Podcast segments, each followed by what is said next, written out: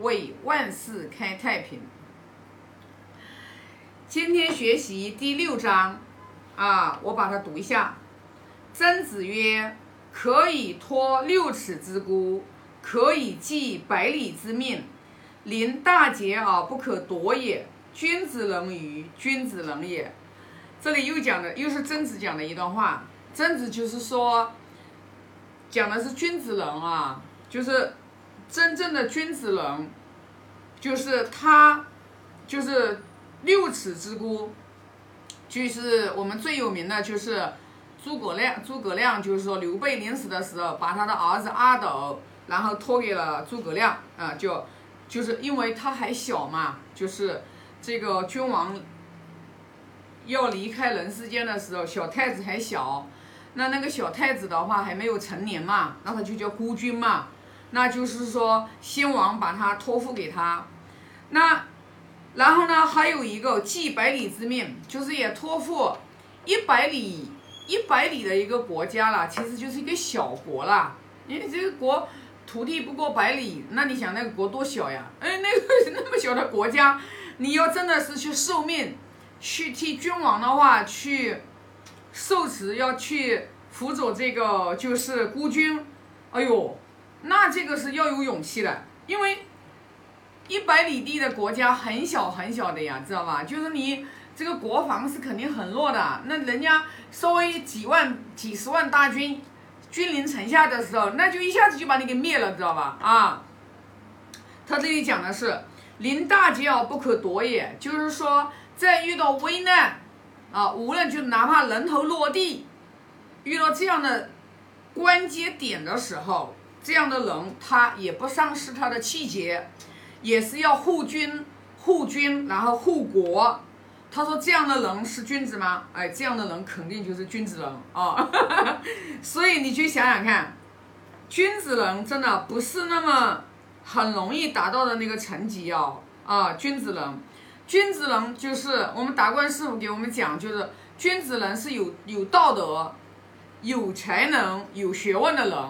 那么有道德、有才能、有学问的人，这三个这三种品德的人，那他在这个人世间，因为是首先有道德。那有道德的话，那肯定有君子人的这种气节啊。那忠忠君的这种气节，他肯定是有的。那可能我们就是会觉得，哎呀，就是学这个，那对我有什么作用？那我们先姑且不要说这个，就是托六尺之孤了，寄百里之面了。我们先不用去，我们先不要去想这么就是啊这么高尚、这么伟大的这种气节。我们先就来说说我们自己吧，我们自己生我们养我们的父母，为什么呢？因为任何的德行。他从孝和悌，他从孝和悌这两个德行当中延展出来的。我们现在就来说说孝道，因为上个礼拜二我们就是进嗯就是师兄们一起共修，哎呀，然后我呃因为我就给他们师兄们分享，我就讲了，就是说我们大多数的人就是为什么他会特别迷茫。然后为什么很多的人他那个志向总是立不起来？然后呢，做任何事情呢，有总是有是老是很容易去放弃。其实我觉得，其实最根本的根源是没有给爸爸妈妈把孝心孝道立起来。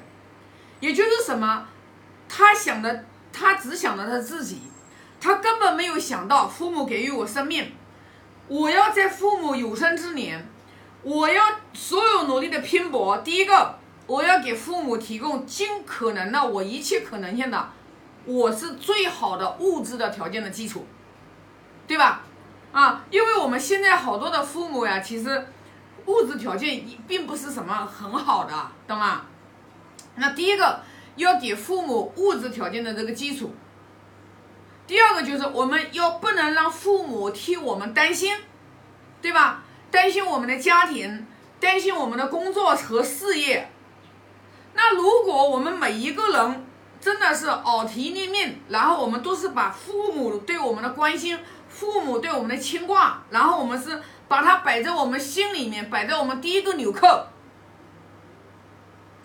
你做任何事情，你并不是为了你自己要去赚那一点钱，然后的话去买一点好吃的，然后去穿的漂亮一点，带一点好看的东西。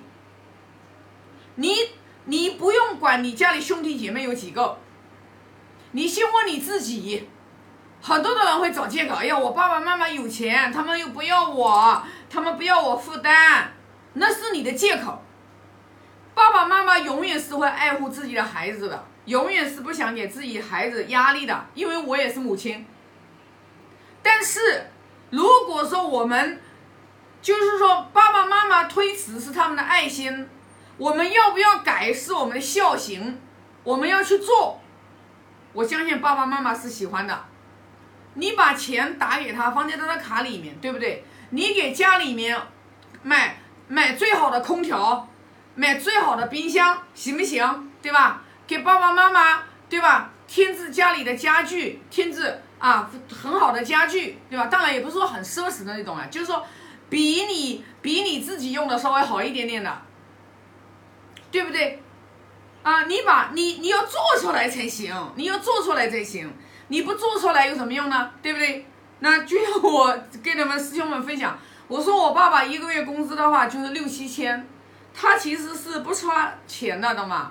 但是我靠我，要平，我要就是说我做不做是属于我做女儿的一个孝心，啊，那我给他家里装的空调都是装的是最好的，啊，一个挂壁式的空调，我们自己家里装就装三千多，我给我爸爸装挂壁式的空调装五千多，因为我觉得什么呢？因为省电，然后好用，知道吧？就是这个东西呢。